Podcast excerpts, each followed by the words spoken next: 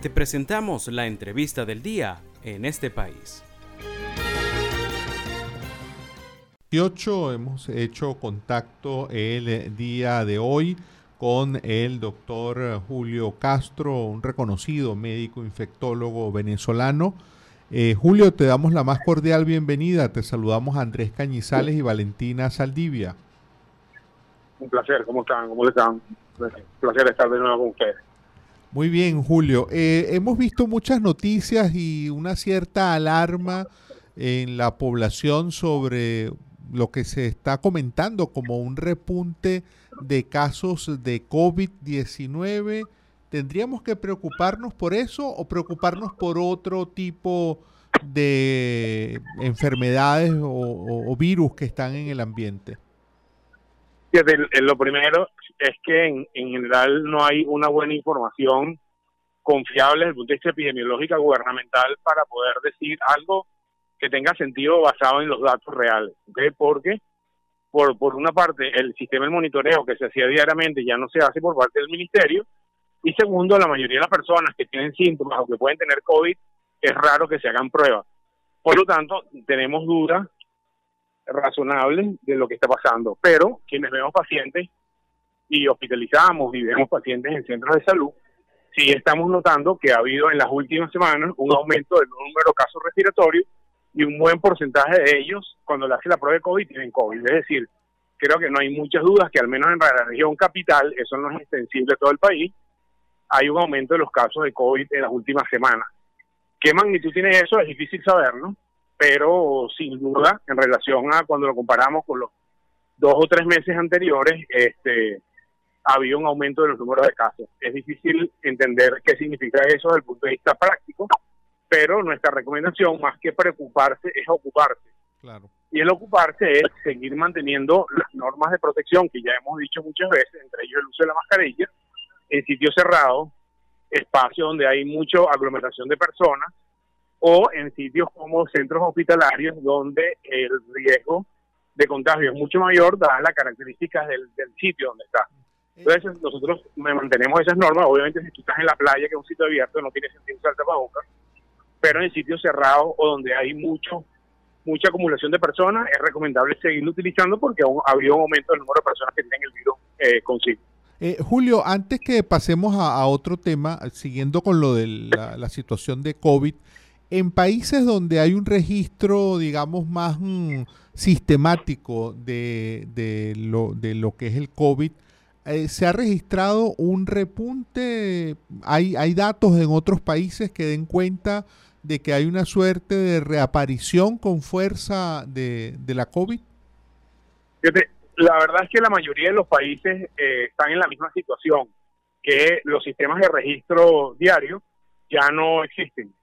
Pero eh, personas que hacen lo mismo que hacemos nosotros en otras partes del mundo también han reportado que ha habido repuntes, no en estos momentos, sino quizás hace dos meses o hace dos meses y medio en Europa y en Estados Unidos nuevamente. Y probablemente esta ola que llega es esa misma onda, es la misma ola que, que atacó eventualmente hace dos meses, sobre todo ciudades como Nueva York, Miami, eh, Madrid, algunas zonas del, de la zona europea, sobre todo europea norte, que también reportaron lo mismo, pero el reporte viene por el lado de las personas que vemos pacientes, no por el lado de los registros, porque el mismo fenómeno que está pasando en Venezuela pasa en el resto del mundo. Ya la gente no le hace caso al COVID, y dice, bueno, lo que tengo es una gripe y al final resulta siendo COVID, pero en la mayoría de las personas no tiene tanta importancia porque es un cuadro gripal fuerte, pero cuando ese cuadro agarra a una persona que tiene un trasplante, que recibe esteroides, que está en quimioterapia o que es mayor de edad, pues la situación puede complicarse. Eh, ahora hablando de otras, otras enfermedades, Julio, hemos visto eh, declaraciones tuyas donde estás alertando sobre una alta presencia del dengue, esto a propósito de cifras que, incluso ha compartido la Organización Panamericana de la Salud. Fíjate, en realidad no hemos dicho que hay, hay cifras altas porque en realidad no hay cifras y es lo mismo que, que pasa con COVID. La, la razón es, es la misma, pero es un poco diferente. La razón es que el Ministerio de Salud no produce el boletín epidemiológico semanal, que es la herramienta estandarizada en la región de las Américas para monitoreo de enfermedades de denuncia obligatoria. Eso no se está haciendo desde el año 2015, por tanto no tenemos datos oficiales y eso es una gran debilidad. Más allá de los datos oficiales, eh, hemos visto algo de dengue, okay no, no, no decir que es mucho, que es poco, la verdad no es algo que sea llamativo, pero más allá de lo que estamos viendo, es la preparación para lo que pudiera venir, porque hay muchísimos casos de dengue en Brasil, hay muchísimos casos de dengue en Perú, y eh, con estos virus, como ya aprendimos con chikungunya y zika en años anteriores, lo más común es que estas enfermedades probablemente se vayan moviendo hacia la parte norte del continente. Y nosotros teniendo a Aedes aegypti, que en mucha densidad, que es, un, que es digamos, una, una enfermedad transmitida por, por el vector, que tiene el virus, que lo tiene la persona, bueno, hay las condiciones, si se quiere, biológicas para que haya un aumento de la transmisión. O sea, no es que hayamos visto aumento de la transmisión, pero el alerta de la Organización Mundial de la Salud está en el sentido de prevenir a la gente porque puede seguir aumentando el número de casos en los países de América de la región y también eventualmente pudiera estar Venezuela comprometida. Mm. Y mm, eh, mencionabas eh, Zika, chikungunya, también, digamos, tendríamos que estar atentos a, la presencia de, estos.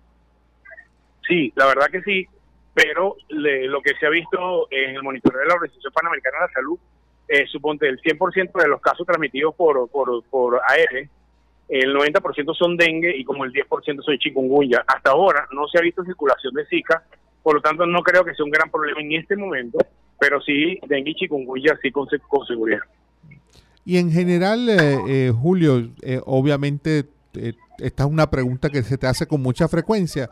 ¿Qué tipo de medidas tendrían que tomar los venezolanos, la población, ante este panorama de, por un lado, como lo has comentado, que se está registrando alto número de casos de dengue en otros países vecinos, esta reaparición o esta presencia de eh, Zika, chikungunya, está, bueno, el caso de, la COVID ya nos diste indicaciones, pero ¿qué recomendaciones darías en estos otros casos?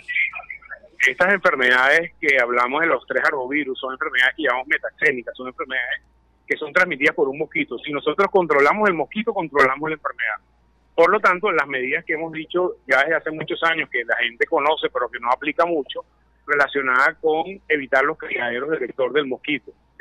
evitar los reservorios de agua que no estén tapados, evitar las picaduras en la mañana y en la tarde a la hora que aparece el sol y desaparece el sol, proteger a los más débiles en relación al tema de la picadura con eh, protectores o con repelentes, pero lo más importante es tratar de controlar los vectores que son el criadero de los vectores y eso en un criadero que es un plato de comida de un perro o de una mascota pueden criarse 10 moquitos diarios, entonces tan, tan específico como eso, limpiar todas las zonas alrededor de la basura, la presencia de lechos o bromelias en las casas, son criadores de mosquitos ya clásicos y conocidos, y eh, hacer énfasis en que las fumigaciones no funcionan.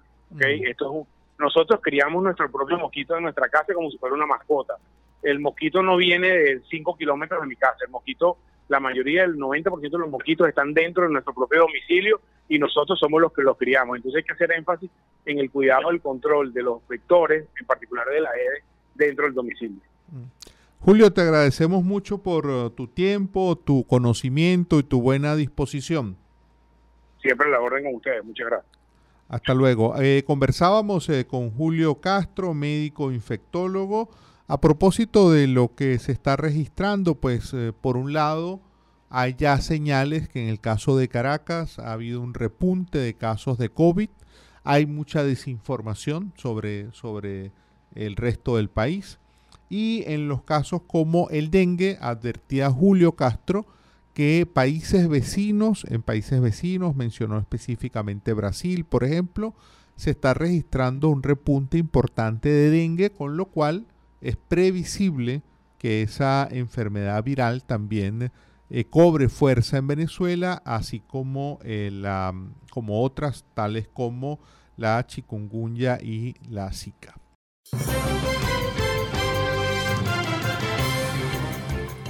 Esto fue la entrevista del día en este país. Para conocer más el programa, síguenos en nuestras cuentas en redes sociales Estamos en Twitter e Instagram como arroba en este país radio y visita nuestra página web www.enestepaís.info.